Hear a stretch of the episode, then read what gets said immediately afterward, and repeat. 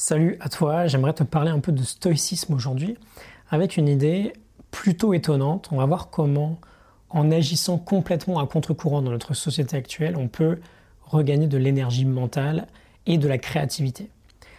Aujourd'hui, on a cette idée générale qu'il faut en permanence être absolument au courant de tout, euh, les news à la télé, les histoires sur les réseaux sociaux. Et il y a plusieurs facteurs à ça. Tout d'abord, c'est une habitude que l'on prend et on part du principe dans la société actuelle qu'il faut absolument être au courant de tout, notamment de l'actualité générale. On a par exemple une vraie tradition, tradition pardon, autour du euh, journal télévisé le soir à 20h, ou même plus simplement autour du journal papier. Hein. Il y a un très grand pouvoir exercé par les médias aujourd'hui.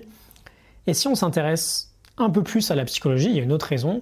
On a ce fameux, fameux pardon, phénomène du euh, FOMO, Fear of Missing Out, la peur de manquer quelque chose qui pourrait nous intéresser, ou tout simplement de ne dans les premiers à le savoir.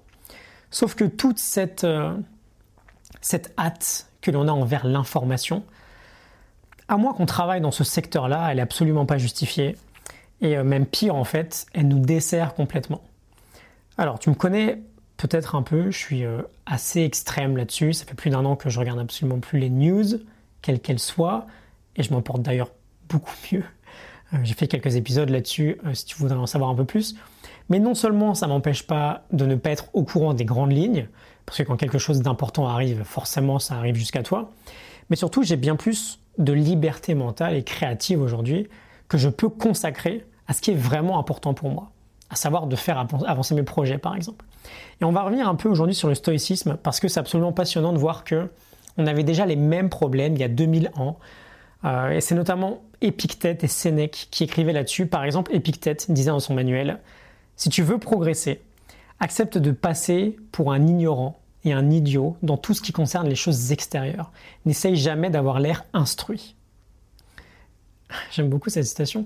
Euh, et donc Ryan Holiday, la figure moderne du stoïcisme de notre époque, dont on parle très souvent sur cette chaîne-là, euh, nous dit dans le Daily Stoic, un super manuel de stoïcisme, j'ouvre les guillemets et je traduis en français, c'est assez long. L'une des choses les plus puissantes que vous puissiez faire en tant qu'être humain dans notre monde médiatique hyper connecté, 24 heures sur 24, 7 jours sur 7, est de dire je ne sais pas, ou d'une manière plus provocante, de dire je m'en fous. La majorité de la société semble avoir pris pour commandement de connaître chaque événement actuel, de regarder tous les épisodes de chaque, série télévisée saluée par la critique, de suivre les informations d'une manière religieuse et de se présenter à autrui comme un individu informé et mondain. Mais où est la preuve que cela est réellement nécessaire? Est-ce que cette obligation est inscrite dans la loi? Ou est-ce que vous avez juste peur de paraître ridicule lors d'un dîner? Bien sûr, vous devez à votre pays à votre famille de connaître les événements qui peuvent les toucher directement, mais c'est à peu près tout.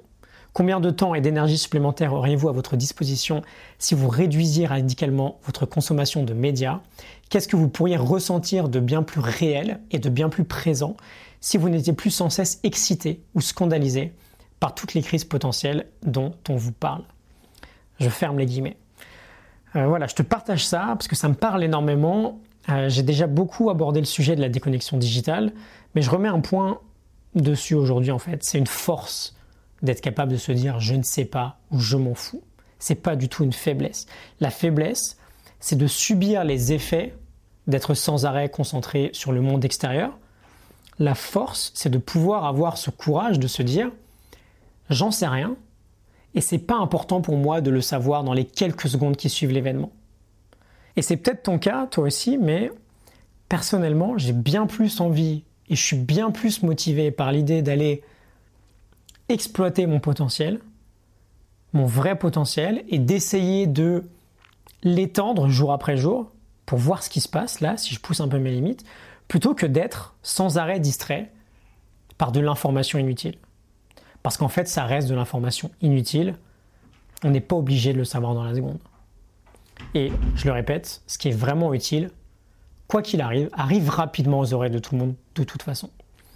Je sais pas et je m'en fous. Deux petites phrases très puissantes pour notre énergie notre créativité. J'espère que ça te parle. N'hésite pas à m'en toucher quelques mots si c'est le cas. Je te retrouve demain pour un nouvel épisode et pour euh, une nouvelle semaine. À demain. Salut.